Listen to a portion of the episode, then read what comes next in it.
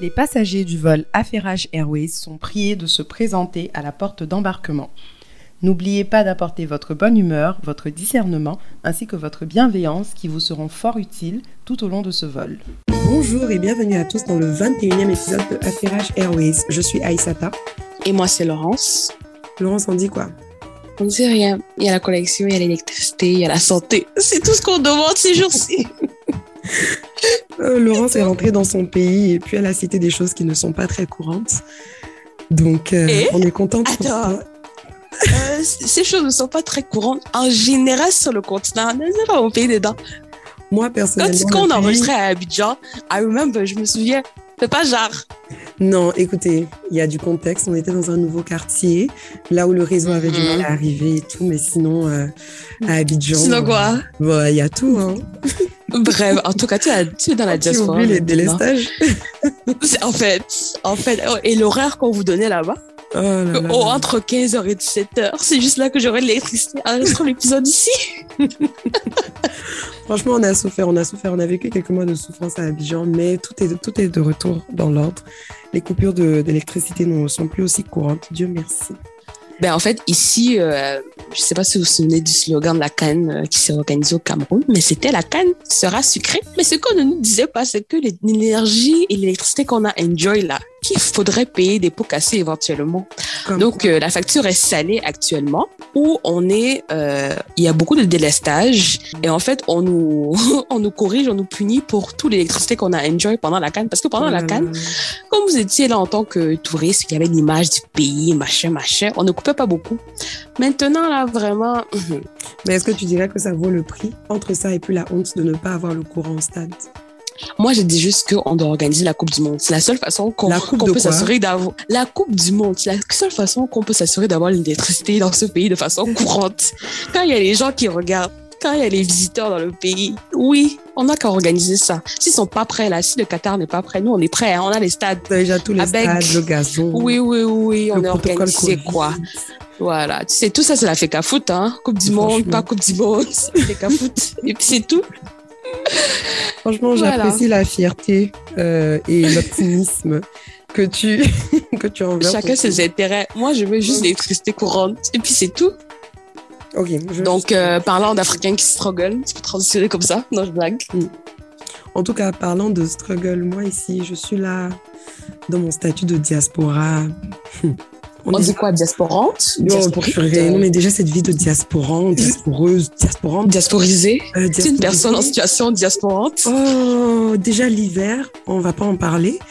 Euh, mais au-delà Mhm. de ça, franchement, je trouve que quand on est dans les pays occidentaux, là, nos emplois du temps ont beaucoup de facilité à nous dépasser.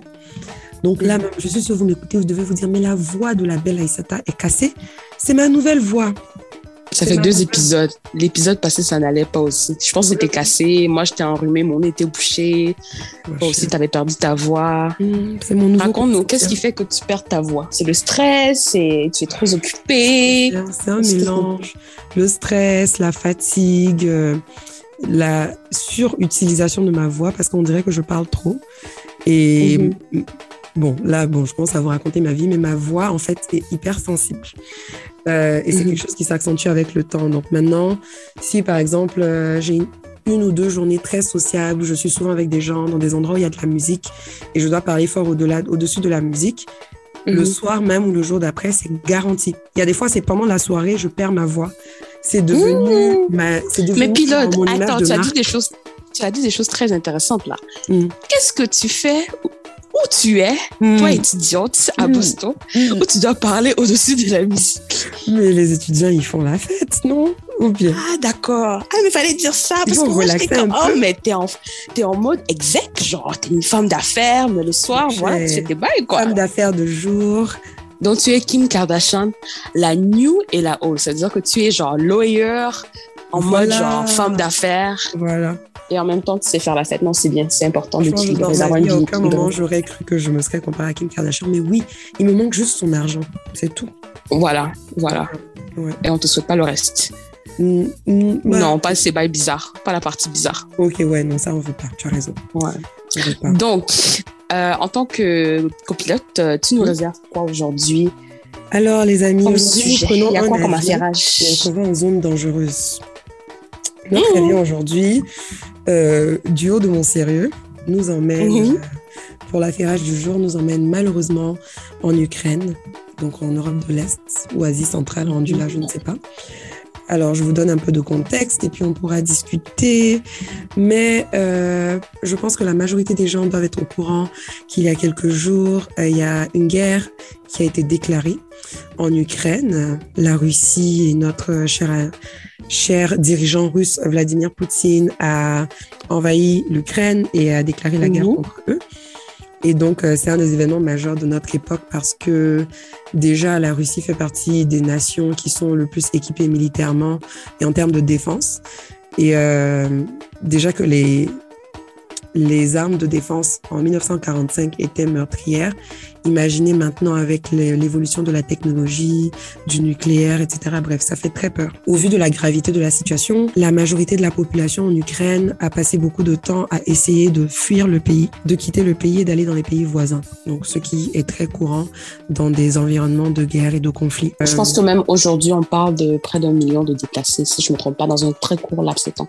Exactement. Et moi ici, j'ai entendu des euh, anecdotes parce que bon, notre campus est plutôt international. J'ai entendu des anecdotes de personnes qui ont de la famille en Ukraine qui expliquaient qu'en essayant de fuir, c'était tellement difficile. Il y avait tellement de gens qui essayaient de fuir qu'il y a des fois, les gens laissaient leur voiture en plein milieu de la route parce que ça n'avançait pas. Et puis, ils prenaient leurs affaires pour partir. Donc, c'est la, c'est ça la gravité de la situation. Des gens qui, du jour au lendemain, doivent tout laisser et puis juste prendre l'essentiel Mhm. et partir. Ben justement, les tout laissé, j'ai un de nos développeurs en entreprise que lui, il a tout laissé. Et par derrière, on a fait exploser sa maison euh, parce qu'il y, y a des combats, il y a des affrontements. Et il disait que voilà, il a perdu sa maison euh, comme ça, quoi. Et c'est des histoires, en fait, que, bon, sur Twitter, ouais, les gens font des blagues, Troisième Guerre mondiale, hahaha, on sort une mine, mais en fait, derrière, il y a des vraies personnes qui sont malheureusement affectées. des vraies répercussions, des effets externes au-delà des décès et des blessés. C'est vraiment des vies qui sont chamboulées. Dans cette situation, c'est intéressant de voir qu'en fait, même dans des situations les plus précaires, là où tu te dirais que par instinct de survie, tout le monde essaierait de s'entraider pour rester en vie. Le racisme fait partie des mots de notre société qui sont les plus résilients, en fait. Parce que même dans cette situation, on voit des euh, actes de racisme qui sont indéniables. Je ne veux même pas Mhm. rentrer dans le racisme dont la presse fait preuve, parce que dans la manière dont le conflit est couvert, il y a beaucoup, mais beaucoup de racisme dans la manière dont les, les, les titres et les journalistes parlent du fait que ah, mais on est quand même dans une nation développée. Ici, c'est pas l'Afghanistan, hein. Ici, c'est pas un pays pauvre, c'est l'Ukraine. Mais on va même pas rentrer C'est des Européens qui souffrent comme nous, quoi. voilà. Ils sont choqués en fait que des personnes caucasiennes d'une nation développée soient dans des situations aussi précaires. Là n'est même pas l'objectif de la raison pour laquelle je parle de ce sujet. Ce dont je voulais parler, c'est que dans les déplacements de personnes, il y a eu beaucoup de vidéos et de faits qui ont été mis en avant sur les réseaux sociaux sur le fait que, encore une fois, qui souffrent dans tout ça? Les personnes de couleur. Et aujourd'hui, moi, je vais particulièrement me concentrer sur euh, les Africains parce que bon, le but du podcast, c'est de couvrir l'Afrique. Déjà, moi, je me rappelle que quand le conflit a commencé, je parlais avec un ami nigérian qui m'a dit, ouais, c'est chaud, il faut qu'on aille évacuer les Nigérians de l'Ukraine. Et j'étais en mode, euh, comment ça, genre, vous êtes beaucoup en Ukraine ou bien c'est comment? Et puis je lui dis, bon, de toutes les façons, les Nigérians, vous êtes nombreux partout. Il m'a dit, non, non, non, genre, l'Ukraine en particulier est un des pays qui a une grande population nigérienne. Et parce que j'ai appris par la suite, en fait, c'est un des pays qui a une très grande population euh, africaine. Et c'est dû au fait que il y a déjà l'Ukraine est un pays où les universités sont considérées comme des universités de qualité à un prix abordable. Donc le rapport qualité-prix est bon. Le processus d'obtention de visa est relativement simple par rapport aux autres pays développés. Et en plus de ça, ils ont un parcours et une possibilité de donner la résidence permanente, etc. Et donc ça fait que finalement, il y a beaucoup d'Africains, beaucoup d'étudiants étrangers qui vont en Ukraine. Il y a genre 76 000 étudiants étrangers. Et de tous ces étudiants étrangers, il y a un quart qui est quand même africain. Et donc, c'est de cette manière-là que l'Ukraine a commencé à être de plus en plus peuplée de personnes africaines. Et dans l'espoir de fuir la guerre, les personnes africaines ont fait ce que leurs confrères euh, blancs ont fait. Ils ont essayé de fuir, ils ont suivi tout le monde, ils sont allés à la frontière, ils ont essayé de prendre les trains et les bus, etc., qui allaient traverser la frontière. Mais ce qui s'est passé, c'est que ils ont reçu un traitement raciste en fait à la frontière et qu'on les a empêchés d'embarquer dans les différents moyens de transport qui leur auraient permis de partir. C'est quelque chose que on a vu à travers plusieurs vidéos où en fait, il n'y avait aucune pitié, quoi, que ce soit des femmes, hommes, enfants, etc., noirs et africains.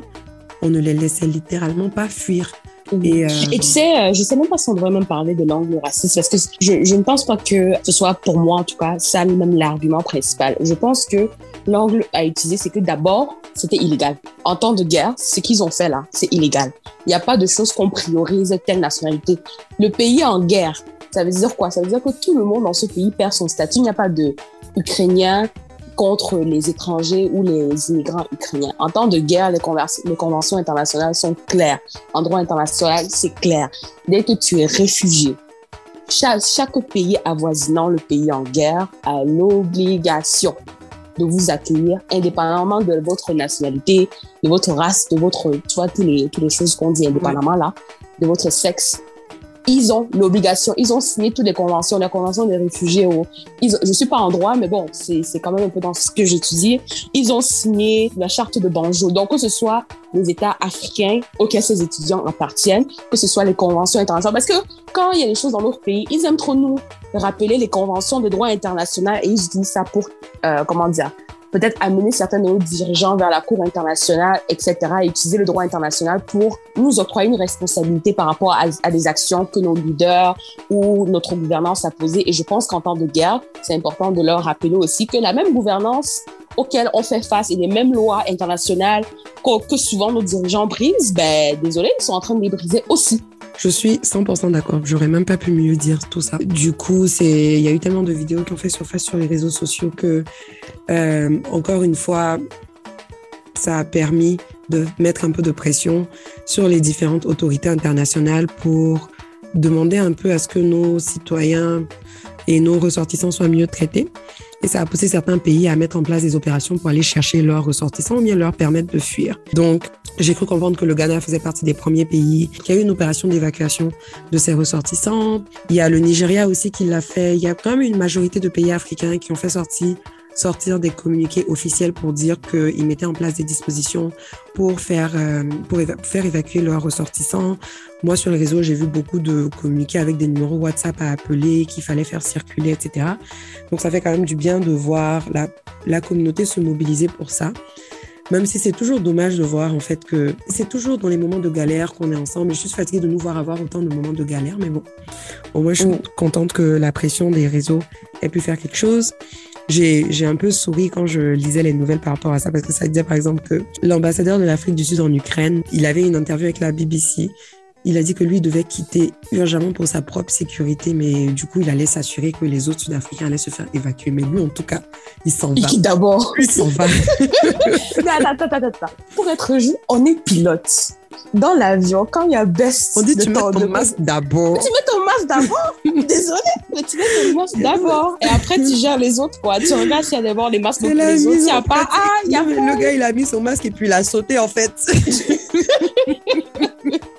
Donc franchement, ça m'a fait sourire, mais en même temps, on dit ça, mais par instinct de survie, je pense que beaucoup d'entre nous dans la même situation ne se seraient pas dit je, vais rester et puis attendre avec eux parce que finalement, c'est pas productif et puis il aura sûrement plus d'impact à rentrer au pays et puis à dire aux gens, les gars, j'ai vu, ce n'est pas bon du tout, je sais comment ça fonctionne, je peux vous aider à mettre en place une opération euh, qui va marcher. Donc, il y a ça au moins. Mais je pense aussi que dans le cas contraire, on a vu des citoyens agir au-delà de ce qu'ils sont censés faire en tant que citoyens. Je sais que, par exemple, beaucoup de, de, personnes qui étaient sur Twitter, en tout cas, s'organisaient entre elles pour aller même chercher d'autres personnes dans mhm. pays pour traverser d'autres, la, la, frontière, par exemple, pour arriver en Pologne.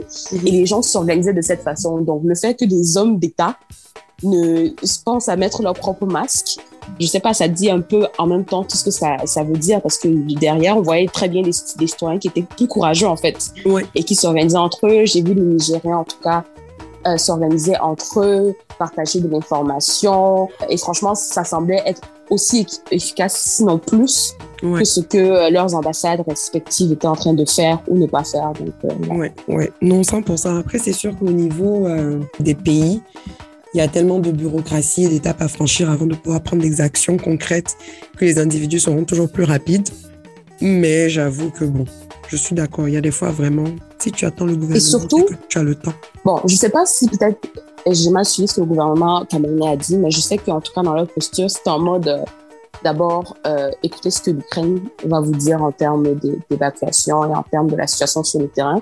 Mm. Et je sais pas encore comment ça fonctionne, mais est-ce que c'était formellement une déclaration de guerre? Parce que je pense que une déclaration de guerre formelle trigger aussi beaucoup de choses de ce style. Donc peut-être les, les ambassades et les pays qu'on n'a pas vu réagir, c'est parce qu'ils se disaient encore que ce n'est pas encore arrivé à l'étape de guerre. Je ne sais pas si tu comprends un peu que la situation s'est détériorée. Je veux dire quand je regarde la situation actuelle et la manière dont toute la presse a interprété. là, en fait, l'impact des mots que Poutine a, a, dit, le fait de voir des gros tanks militaires arriver en Ukraine, mhm. etc. Je pense qu'à un moment donné, c'est dommage que du coup les gouvernements se perdent dans la sémantique, euh, dire que non, ce n'était pas une déclaration officielle de guerre. Enfin, mhm. parce qu'à des fois, il faut regarder ce qui se passe concrètement et puis décider par rapport à ça. Non, je suis d'accord, mais je pense qu'en diplomatie, bon, je ne suis pas encore, encore une fois diplomate, mais je pense qu'en de, de, de, droit et de relations internationales. Je ne suis pas en droit de mais je dis en fait que je pense que ces mots sont importants parce que ça, ça, déclare, euh, ça, ça déclenche des mécanismes et des procédures et tout ça. Je pense, mais je ne sais pas. ah, non, les, les, les affaires n'ont qu'à aller chercher. En tout cas, les affaires, dites-nous, parce que la vérité, on ne sait pas. On ne sait pas. Mm Des coups du quartier. Voilà. Et du coup, euh, oui, moi, c'est ça que j'avais à dire. Du coup, je, je garde euh, bah, déjà toutes les personnes affectées de loin ou de près par cette guerre, euh, toute nationalité, toute origine confondue. Ce n'est pas facile. Venant d'un pays qui a souffert la guerre, ayant moi-même quitté mon pays à cause de la guerre, Mhm. Euh, je ne vais même pas chercher à comparer ma situation aux, gens en ce moment parce que la vérité, moi, j'étais jeune et innocente. Et c'est mes parents qui ont tout géré. Et puis, je pense qu'on avait un certain niveau de, de privilège qui faisait qu'on n'a pas quitté dans les mêmes conditions que beaucoup de personnes en ce moment. Mais mhm. même dans ces conditions-là, c'était difficile. Donc, je n'arrive même pas à imaginer ce que les gens en ce moment vivent, l'incertitude qu'ils mhm. vivent. Donc, vraiment, je leur envoie mes prières. Ce qu'on oublie souvent, c'est qu'une fois que tu as traversé la guerre, vous êtes quand même protégé par des droits. Donc, oui, il y a l'aspect de non-refoulement, que, comme je disais, ils sont presque dans l'obligation, même pas presque, dans l'obligation de vous accueillir. Mhm. Mais au-delà de, de, ça, en fait, quand vous arrivez, vous avez le droit de, de, mouvement. Donc, vous avez le droit de dire que la ville de Pologne où on m'a accueilli, déjà, euh, big up à la Pologne qui vraiment a, accueilli euh, en tout cas plusieurs étudiants africains, parce que nous, on a compris, en tout cas, sans racisme, sans cette priorité qui était donnée aux Ukrainiens. C'était en mode, bon, vous avez besoin d'aide, on vous aide. Mais une fois que vous arrivez, vous avez le droit au mouvement. Ça veut dire que si la, la ville de Pologne dans laquelle vous atterrissez ne vous plaît, ne vous plaît pas, mhm. pour X ou Y raison, vous avez le droit de vous déplacer vers une autre ville. Vous avez le droit à votre liberté, vous avez le droit à votre dignité. Ça veut dire quoi? Si vous êtes dans des camps, vous êtes entassé un peu comme la Grèce faisait souvent, ça techniquement, c'est illégal.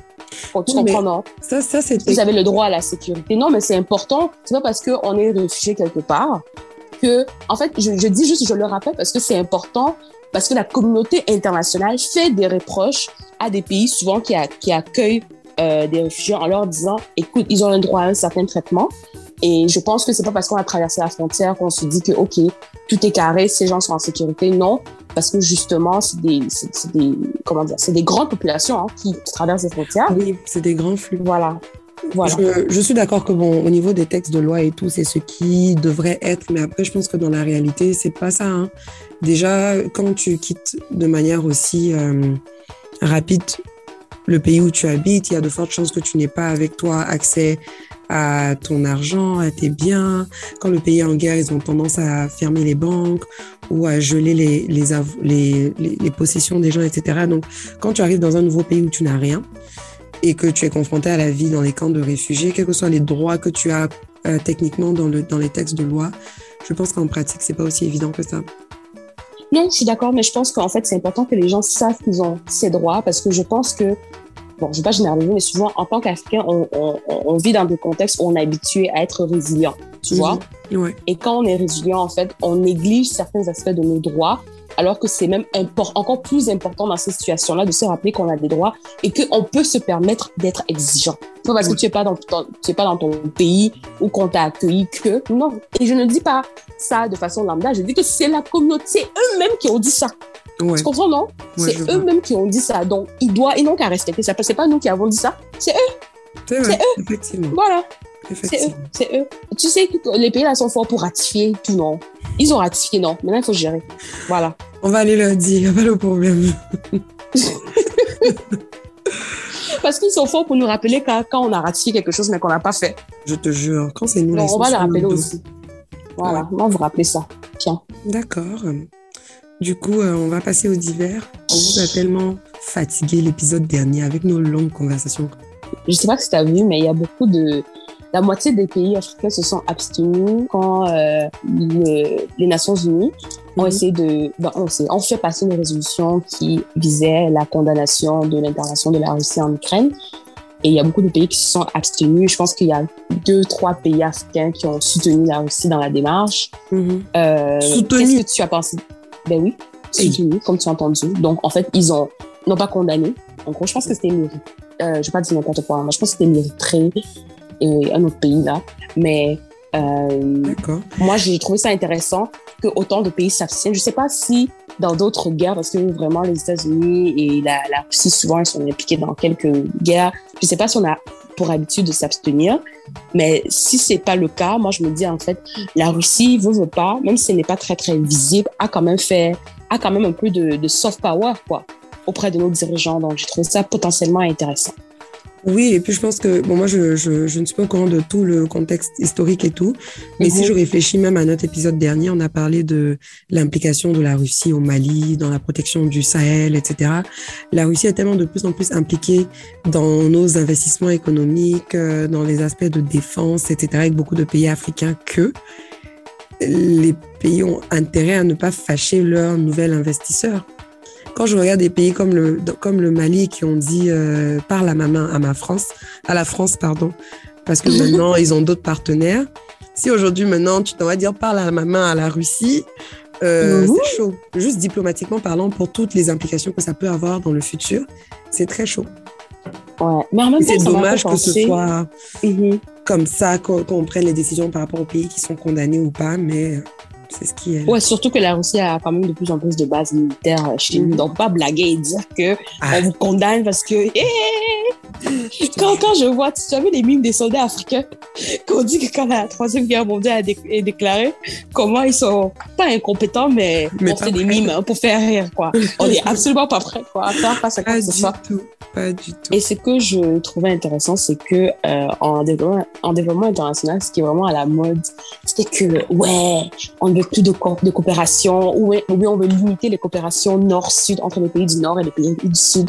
On veut se concentrer sur des coopérations sud-sud, donc euh, avec des pays soit africains, soit des, des pays émergents, émergents, je sais pas si c'est le bon terme, mais en développement, euh, comme par exemple la Chine, les grands pays en développement, pardon, comme la Chine et la Russie.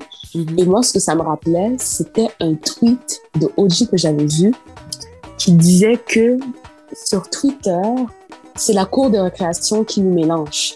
Mais quand la cloche sonne, chacun connaît sa classe. Oui. Voilà.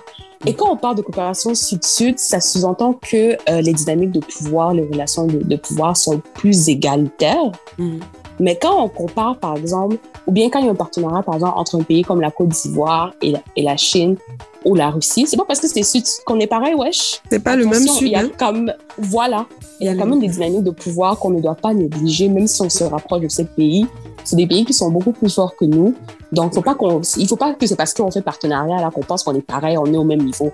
Puis même, je pense Quand la cloche sonne, chacun retourne dans sa classe. Chacun retourne sa classe et puis ça montre à quel point Voilà. les expressions comme les pays du Sud, etc., sont un peu Mhm. démodées parce que, bon, il y a les pays comme la Russie et la Chine qui étaient au Sud avant montrent aujourd'hui, ce sont eux nos patrons, Voilà, Oui. exactement. pas de la même catégorie. 100%. Ok. Vas-y, euh, est-ce qu'on passe euh, On va passer. à notre divers? Oui, On en a juste un en fait aujourd'hui. Euh, épisode express. express? Est-ce qu'il c'est quoi Il y a des avions, il y a des avions express? Comment on appelle ça? Des Ça, red, ça, is red light Je sais même pas c'est quoi. Mmh. Les avions de nuit là. Euh, Les vols de nuit rapides. Red eye, voilà. Ouais. Mmh. Le red Oui, quand light, tu prends MDR. en fait, la nuit et que tu atterris là où tu allais le lendemain matin, on dit que tu as pris le red eye. C'est pas Voilà. particulièrement parce que c'est rapide, c'est parce que tu as profité de la nuit pour dormir dans l'avion et puis tu arrives le matin. Quoi. Ah, ok. Ouais. Bon. Et que je suppose, en tout cas, bon là c'est là où maintenant moi je suppose que quand tu vas te Mhm. réveiller le matin, tu as tellement Mhm. encore sommeil que tes yeux sont rouges. C'est mon interprétation qui est là. Mais en fait, c'est tellement, c'est tellement plus logique. C'est tellement plus logique. Mais euh, donc, notre divers euh, est toujours par rapport au Niger, parce qu'on a parlé des étudiants nigérians qui sont plusieurs euh, en Ukraine. Mhm. Donc, qu'est-ce que le Nigeria a encore fait? Donc déjà, on va parler de la diaspora nigériane. donc, ils sont à peu près 15 millions de, Nigérians dans la, ben, la diaspora de... Ah, la diaspora nigériane compte à peu près 15 millions de personnes. Mhm. Donc, moi, je pense que c'est beaucoup. Et je pense que si on regarde juste à Londres, ils sont plusieurs là-bas. Et euh, c'est une diaspora qui est une des plus actives, en tout cas sur le continent. Euh, ils envoient entre, je pense, 15 et 25 euh, milliards, on parle de mhm. dollars américains, chaque année vers leur pays, vers le Nigeria. Donc, généralement, ça constitue à peu près 4% du... comment on dit GDP en français, du PIB. Ah, PIB, voilà. Mhm. Du PIB du, du Nigeria. Donc, du coup, mais c'est pas du coup, mais c'est en fait en regardant leur importance. Et bien évidemment, ils ont aussi un certain poids euh, socio-économique et probablement euh, politique et même culturel.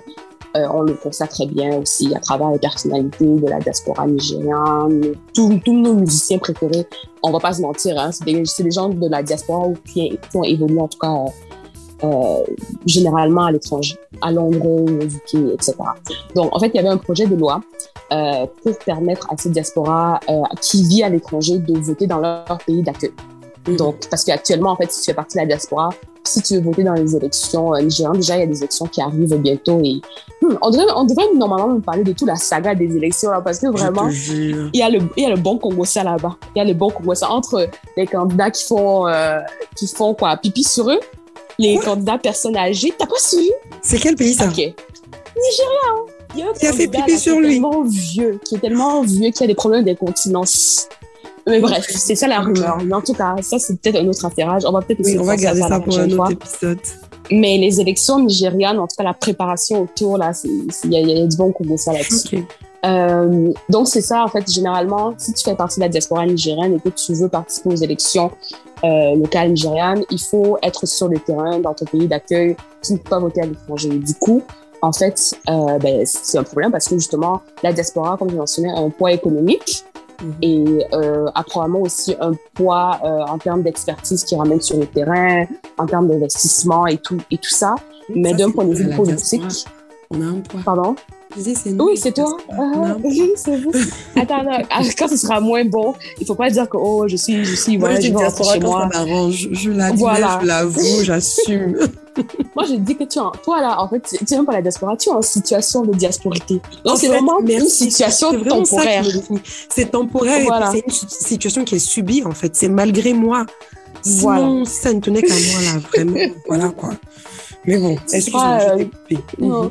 Et du coup, c'est ça. Donc, en fait, euh, ce projet de loi-là, ils ont essayé de passer ça et c'est seulement 30% de leurs sénateurs qui ont voté en faveur. Donc, du coup, euh, malheureusement, le projet de loi n'est pas passé. Moi, je trouvais ça vraiment euh, dommage parce que, bon, je suis dans un contexte, dans un pays d'Afrique centrale mhm. qui a... Bon, moi, je fais genre, je vais pas dire le nom du pays alors que tout le monde sait.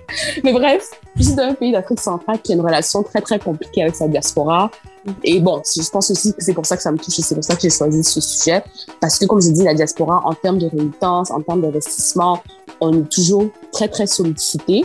En termes d'expertise, on est toujours très, très sollicité. On, on dit de ramener nos connaissances, ramener nos connaissances. Mais j'ai toujours l'impression que dans plusieurs pays africains, la diaspora n'est pas euh, appréciée. Et quand on rentre, et même quand on est à l'étranger, on veut toujours qu'on soit des citoyens à temps partiel. Donc, ça veut dire que on veut juste la partie économique, mais on ne veut pas la partie politique. Euh, on ne veut pas nous donner un certain capital ou un certain pouvoir euh, politique. Et mais en même temps, on veut l'argent de la diaspora pour développer le, pays. Donc, c'est quand même euh, une relation très, très particulière. Je comprends que, je comprends que la diaspora, ayant vu l'autre côté, a tendance à être extra woke, si je peux dire ça comme ça. Euh, voilà.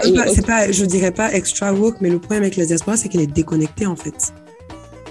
Oui. Une bonne partie, ah, c'est difficile de, de, de, de, généraliser, mais je trouve qu'il y a beaucoup de personnes de la diaspora qui ont beaucoup de facilité à être soit déconnectées de ce qui mhm. se passe, ou mhm. tu as l'impression que c'est comme si leur vision de leur pays c'est arrêté dans le temps au moment où ils ont quitté le pays. Comme s'ils n'ont pas permis à leur pays d'évoluer ou de changer, que ce soit en bien ou en mal. Ils sont, ils sont en mode Ah non, mais au pays, c'est toujours comme si, c'est toujours comme ça. Gars, t'es pas au pays depuis 10 ans en fait. Oui, mais justement, mais en même temps, c'est cette même diaspora qui investit et qui rentre faire des projets. C'est cette même diaspora qui, même si on dit qu'elle est déconnectée, envoie de l'argent à sa famille, ce qui sous-entend qu'il y a quand même un conversationnel une conversation ou des conversations quotidiennes qui sont entretenues par, entre la diaspora et la famille restée dans le pays. Donc, oui, ils peuvent être euh, déconnectés pardon, à un certain niveau, mais en même temps, je pense que l'attachement et je pense aussi que même la diaspora, par exemple, cas typique, mon père a quitté le Cameroun il y a des années, des années, genre 20 ans et plus, mais c'est quelqu'un qui va regarder les nouvelles de ce qui se passe au Cameroun oui. systématiquement malgré ce qu'il va dire sur son pays. Tu comprends ce que je veux dire? Donc, il y a quand même, je trouve que la diaspora est quand même assez bien informée de, de ce qui se passe dans le pays, mais en même temps, la réalité sur le terrain, comme tu dis, parce qu'ils ne sont pas sur le terrain, ils sont déconnectés, mais je trouve quand même que du côté gouvernemental, parce que c'est des systèmes et des, des, euh, des, pouvoirs souvent qui ont des tendances autoritaires, on, on voit toujours la diaspora comme un agent étranger qui veut déstabiliser le pays, alors que l'Union africaine, par exemple, reconnaît la diaspora comme une partie intégrante du continent. Tu vois un peu la, le pro, la problématique? Et, et, et, le truc, c'est que je suis d'accord avec toi parce que je me demande si c'est spécifique au Nigeria parce que tu as beaucoup de pays où la diaspora, tant qu'elle a la citoyenneté du pays, peut voter aux élections présidentielles. Il suffit juste d'aller se faire enregistrer à l'ambassade, etc., dans les centres électoraux. Et normalement, mmh. tu peux voter à l'étranger, dans la majorité des, des, pays où ton pays a une ambassade. Donc, je me demande mmh. si c'est spécifique au Nigeria. Mais mmh. je suis 100% d'accord avec toi. Et puis, je pense que si tu réfléchis en termes de... Si tu prends l'hypothèse que les gouvernements ou les dirigeants africains ont des objectifs bien précis, ça ne les arrange pas d'avoir des personnes éduquées, informées, euh, qui votent parce que finalement, c'est des gens qui seront un peu trop woke en prenant voilà. les décisions et qui, ne, qui seront plus difficiles à manipuler aussi par rapport aux personnes sur place. Exactement, et surtout dans, des, dans le cas de pays comme le Nigeria où la diaspora a quand même un certain poids. Mmh. Moi, je me dis même que la capacité d'influence des populations locales peut être considérable. Mais en même temps, je ne sais pas concrètement ce que ça donne de bloquer sur une population de 200 millions, de bloquer 4 millions de, de personnes, de les empêcher de voter. Ben, pas de les empêcher de voter, mais de leur demander une présence sur le territoire, pour un vote, en fait. Je, mmh. je, je vois pas c'est quoi l'importance. C'est soit tu les laisses voter, soit tu les laisses pas. Ouais. Je, voilà, tout simplement.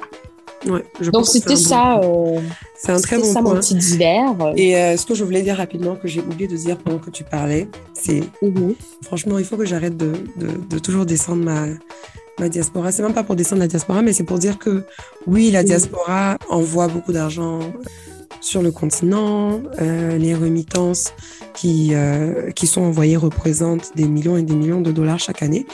Mais un des problèmes quand même qui a été mis en avant, c'est que cet argent n'est pas utilisé à des fins productives. Et que et il y a beaucoup de gens. Castella Candem, hein. Tu vas pas faire Castella Candem parce qu'elle avait dit ça, on l'avait insulté correctement. Non, moi je suis pro, il faut envoyer de l'argent parce qu'à the end of the day, c'est de l'argent dont les gens ont besoin. Les gens ont des besoins, ils ont besoin de cet argent. Mais quand tu penses au volume d'argent qui est envoyé, je ne peux pas m'empêcher de me demander, mais qu'est-ce qui se passerait si il y avait une certaine organisation au niveau de la diaspora qui fait que cet argent était organisé et investi de manière à générer un flux de création de, de valeur, en fait? Mais pourquoi on fait des populations locales euh, à un certain moment deviennent autonomes, en fait? Oui, c'est ça, c'est ce que je veux dire. Et souvent, voilà. c'est utilisé pour des premières décisions, besoins à genre, court on va terme. acheter du Voilà. riz et tout.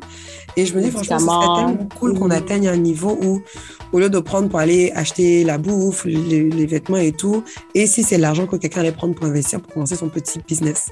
Mais la réalité est que si les gens ont besoin de cet argent, enfin, si on envoie cet argent, c'est que le besoin est là, il est réel. Et c'est dommage qu'on puisse pas utiliser l'argent ouais. à d'autres fins. Mais je pense qu'il y a des, encore, encore une fois, pour prendre l'exemple de la courbe de récréation et de l'école, il y a des diasporas, il y a des niveaux dans la diaspora. Par exemple, une- des diasporas que je trouve qui est assez bien organisée, c'est la diaspora, par exemple, sénégalaise. Et vous allez nous excuser, hein, en tout cas, chez moi, ici, il pleut. Je sais pas si gens m'entendent. Non, moi, j'entends pas. Ah, ok. C'est vraiment nos, nos, nos toitures qu'on fait en tôle, là. Dès qu'il pleut, on dirait que ça fait tellement de bruit. Ça va, Euh, t'inquiète. Mais c'est ça, donc je disais en fait qu'il y a des diasporas que je trouve qui assez organisées, comme par exemple celle du Nigeria, comme par exemple celle du Liban, où justement euh, l'économie du Liban, littéralement, littéralement, se maintient grâce à, à sa diaspora. Oui, Euh, donc je pense en fait qu'il y a des diasporas qui sont efficaces et il y a bon, des diasporas d'Afrique centrale, donc pays que je vais pas nommer, qui doivent encore euh, faire beaucoup de travail pour s'organiser et surtout se mobiliser. Et je crois aussi que c'est pas juste la diaspora. Je pense vraiment que euh, il y a un mindset et je, je suis vraiment que contente que, les réseaux sociaux ouvrent le monde parce que avant, je sais que en tout cas moi, quand j'étais euh, ancienne euh, parce que maintenant je suis Mm. locale, hein, je tiens encore à le souligner, mais quand j'étais ancienne benguiste et surtout à l'époque, parce que là maintenant avec Facebook tout est ouvert et les jeunes africains et la, la famille africaine comprend qu'en Afrique, euh, on se met pas juste, on grimpe pas l'arbre pour prendre l'argent. Donc les gens comprennent que la vie est aussi difficile euh, ben, peut-être pas aussi difficile, mais en tout cas qu'il y a des difficultés ici et que, et que voilà, quand l'argent est envoyé, ça doit être bien utilisé de façon efficace et de ne pas se dire que c'est un puits éternel, quoi. Parce que je pense que c'était un peu ça le mindset avant pour ceux qui envoyaient l'argent régulièrement à leur famille. C'était qu'on utilisait ça euh, parce qu'on compte sur le, le prochain envoi, quoi. Oui, On sait que ça va Oui. jamais finir. Mhm. Ouais, je suis d'accord. Et je pense que comme tu disais, pour les diasporas organisées, c'est même pas une question de diaspora organisée, c'est un mindset communautaire qui font que justement les communautés libanaises, qu'elles soient, euh, elles ont une manière de fonctionner qui font que leur objectif, c'est de maximiser la valeur qui est créée dans la communauté. Point. Que ce soit en diaspora, sur place, etc. C'est comme les juifs et Voilà. tout. Donc c'est un gros mindset qui. Et je vois même changer. Je vois de plus en plus d'initiatives, par exemple, de Diaspora Business Angel, Mhm. Diaspora euh, Réseau d'investissement. Diaspora euh, Construction de ça, Diaspora. Donc, en fait, ça, ça arrive, ça arrive la prise de conscience. Bon, je sais pas si on va le voir, on va, on va la, voir cette prise de conscience euh, s'auto-réaliser complètement de notre vivant, mais ça arrive lentement, mais sûrement. Inch'Allah, Inch'Allah. Mm, exactement. Ouais. Euh, donc, du coup, c'est tout ce que moi j'avais à dire. Euh, Est-ce qu'on passe à notre crush, à nos crushs pour pilote? Oui, passons à nos crushs. Je te laisse commencer. Parce que je sais que tu n'as pas. On va seulement te regarder, ne pas être prête. T'écouter, ne pas être prête. Alors, mon crush musical pour la semaine. Je dois avouer que ces temps-ci, je n'ai pas écouté beaucoup de nouvelles musiques par rapport à ce qu'on a déjà dans la playlist. Je dois aussi avouer que euh, je me suis réservée. Non, mais la, la vérité, c'est que les chansons que j'aime et que j'écoute en boucle en ce moment, c'est des chansons de la réédition de l'album de Joey Doit Filer, mais j'ai beaucoup parlé de Joey Doit Filer ici. Alors, euh, ce sera euh, Tu mérites mieux. Et euh, c'est comme d'habitude. Moi, tu sais, pour savoir si je vais aimer une chanson de Joey Doit Filer, il faut qu'ils disent dedans Mm. Ah, Ziggy, Ziggy, Ziggy, Ziggy, Ziggy, compa.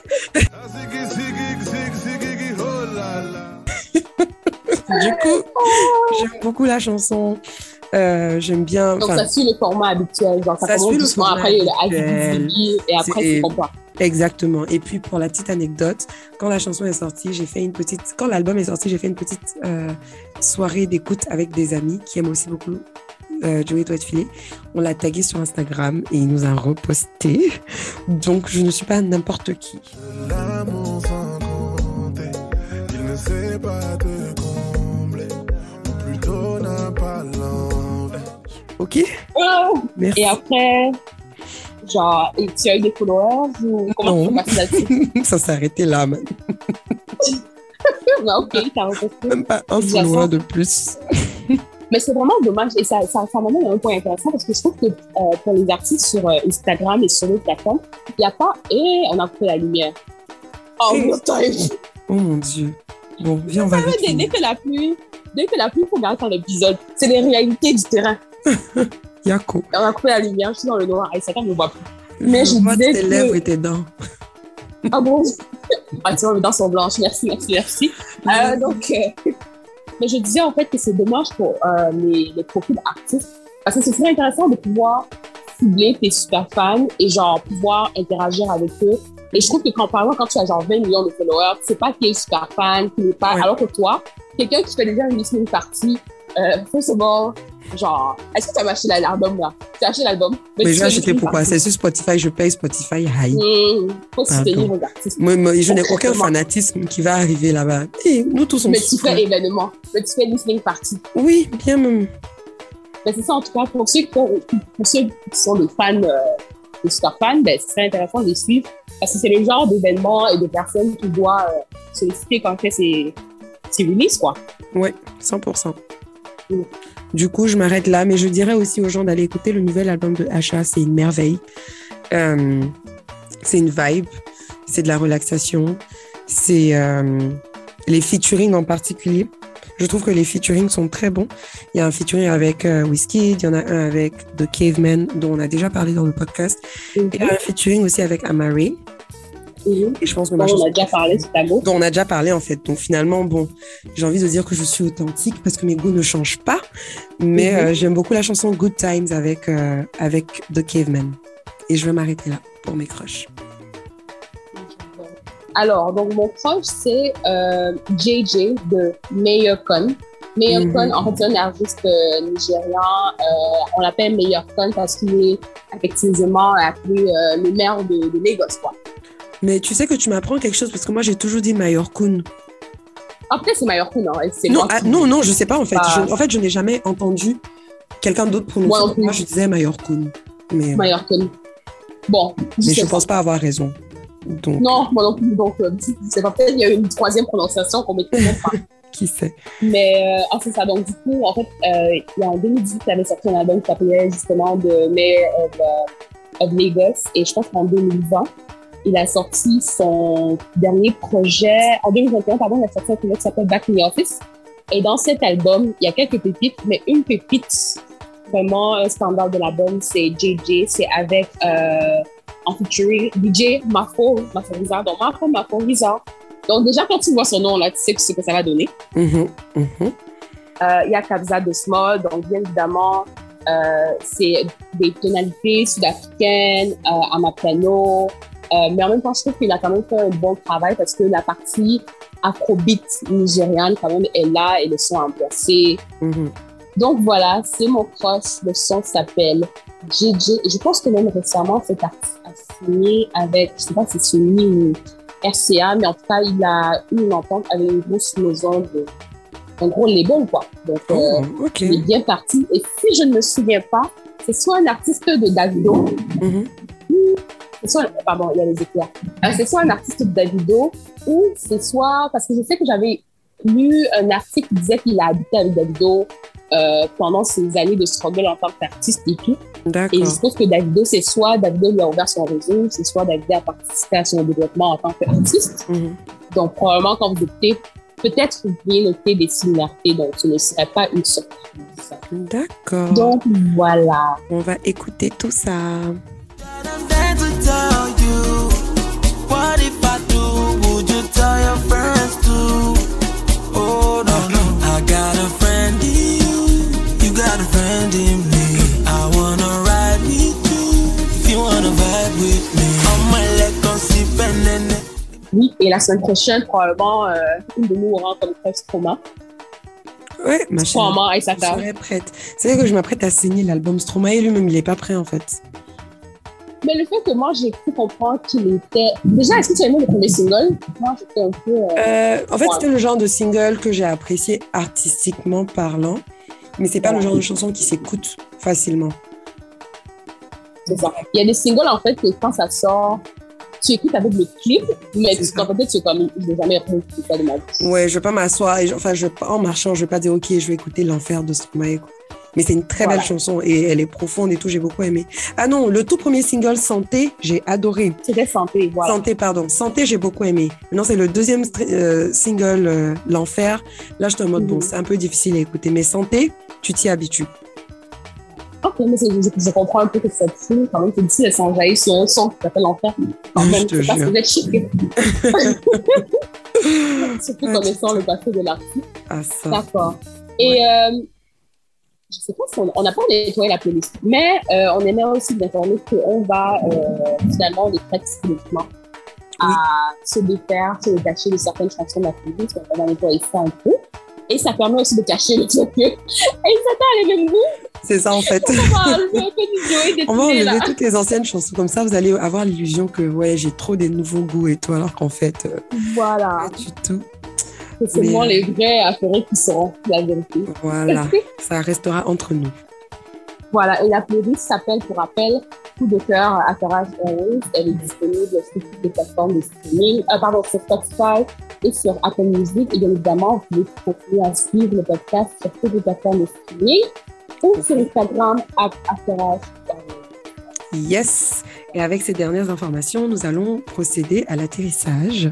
Oui, euh, le red eye atterri. Moi, je décide Voilà. le red eye, là, ça veut dire que c'est un, un- un vol court. Bon, d'accord. Nous allons excuser Laurence pour ses définitions euh, arbitraires de certains mots. Et nous allons aussi excuser le Cameroun pour le fait que, bon, vers la fin de l'appel, la qualité du son de Laurence s'est dégradée parce que le courant est coupé et l'orage et le tonnerre font du Attends, bruit. je suis sur mes datas. hein. Il n'y a pas de relation entre l'électricité et les datas dans ce pays. Quoi que, oh, Si, Ah, je pense y a- j'ai cru comprendre qu'il y a une sorte de relation, mais je suis pas certaine. Moi, je pense que la relation est plus entre la pluie et l'électricité et les datas. Dès qu'il pleut, là, rien ne va dans ce pays. Ah, Mais bon, en tout cas. c'est pour un Tous- autre épisode. Tout ça pour dire que attachez vos ceintures, redressez le dossier de votre siège, rangez vos tablettes de nourriture et préparez-vous pour l'atterrissage.